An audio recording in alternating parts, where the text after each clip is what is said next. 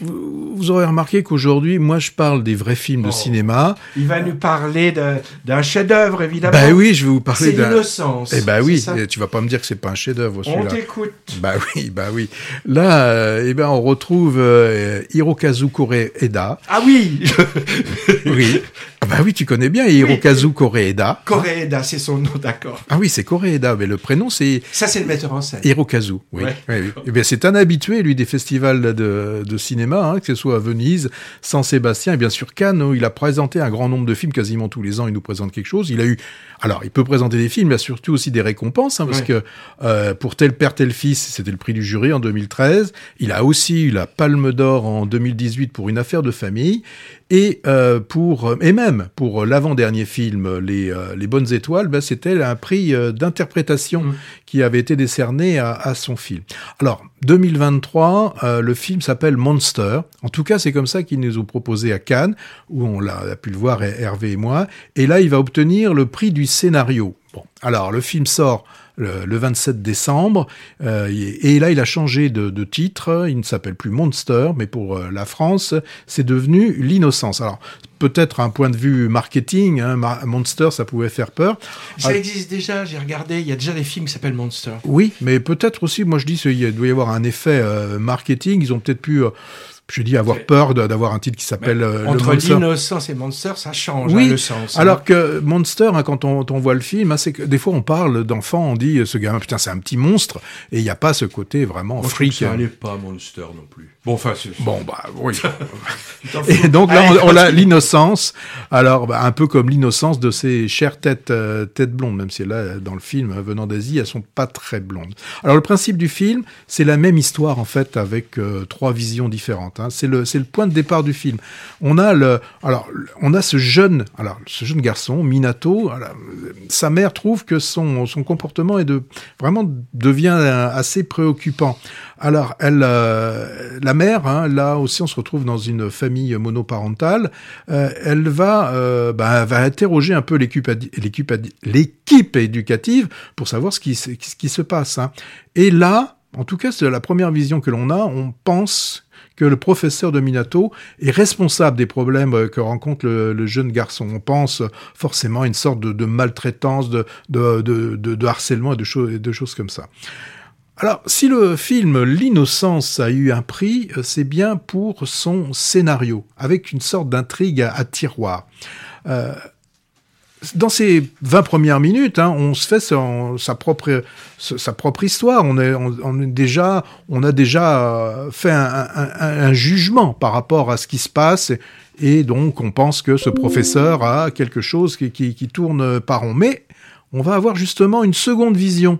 Et cette seconde vision bah, va nous faire euh, complètement, c'est le cas de le dire, complètement euh, changer la vision que l'on peut avoir de cette histoire. Et comme si ça ne suffisait pas, on va avoir droit à une troisième, où là, ce sera plutôt la vision de, de, l'enfance. Donc le réalisateur, eh ben, il s'amuse à nous perdre.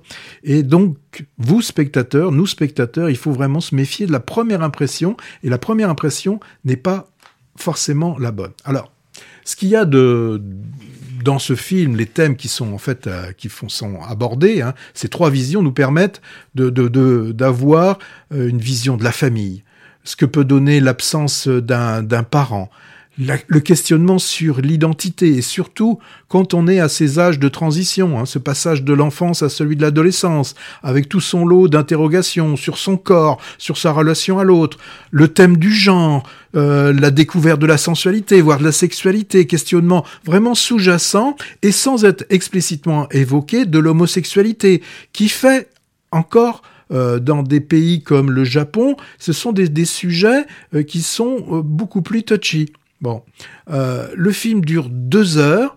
Au bout d'une heure, vous allez peut-être vous sentir un petit peu perdu. Vous aurez une seconde heure pour tout comprendre.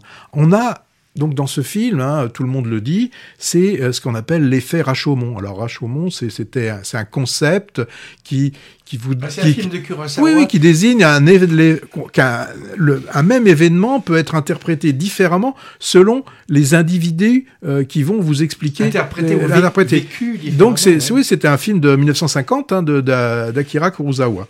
Et dans le film, c'était un meurtre hein, qui était décrit euh, par quatre témoins qui donnaient chacun leur euh, leur vision. Donc moi, up euh, le film, euh, on, on l'a vu déjà il y a, il y a, il y a six mois. Euh, il reste vraiment gravé dans mes mémoires. Et là, ce qui est sûr, c'est que je vais retourner, retourner le voir parce que vraiment, il fait partie d'un des, des films préférés, euh, mes films préférés. Il sera dans ton best-of de la prochaine séance. Il y a de fortes chances qu'il y soit, mais je peux te le dire déjà, il y, il, il y est. Non, mais vraiment, c'est un film. J'ai besoin de, de le revoir. Là, je me rends compte que j'ai dû certainement oublier quelques quelques euh, quelque chose de, de, de ce film, mais c'est vraiment, non, vraiment, ce qui est, ce qui est important, enfin, ce qui est, c'est, c'est ce scénario, c'est cette, cette triple vision qui est vraiment, vraiment intéressant. On a une triple vision, on a, on a vraiment aussi que la, la caméra, elle a vraiment changé d'endroit, quoi. Mm. C'est, c'est vraiment euh, un film très, très, très intéressant. Oui, co- comme ça fait euh, euh, presque six mois, j'ai dû rassembler mes souvenirs enfouis aussi. Ce qui m'en reste, c'est la sensation que le réalisateur nous mène en bateau. Mhm. Et c'est souvent agréable dans une fiction quand c'est fait avec talent.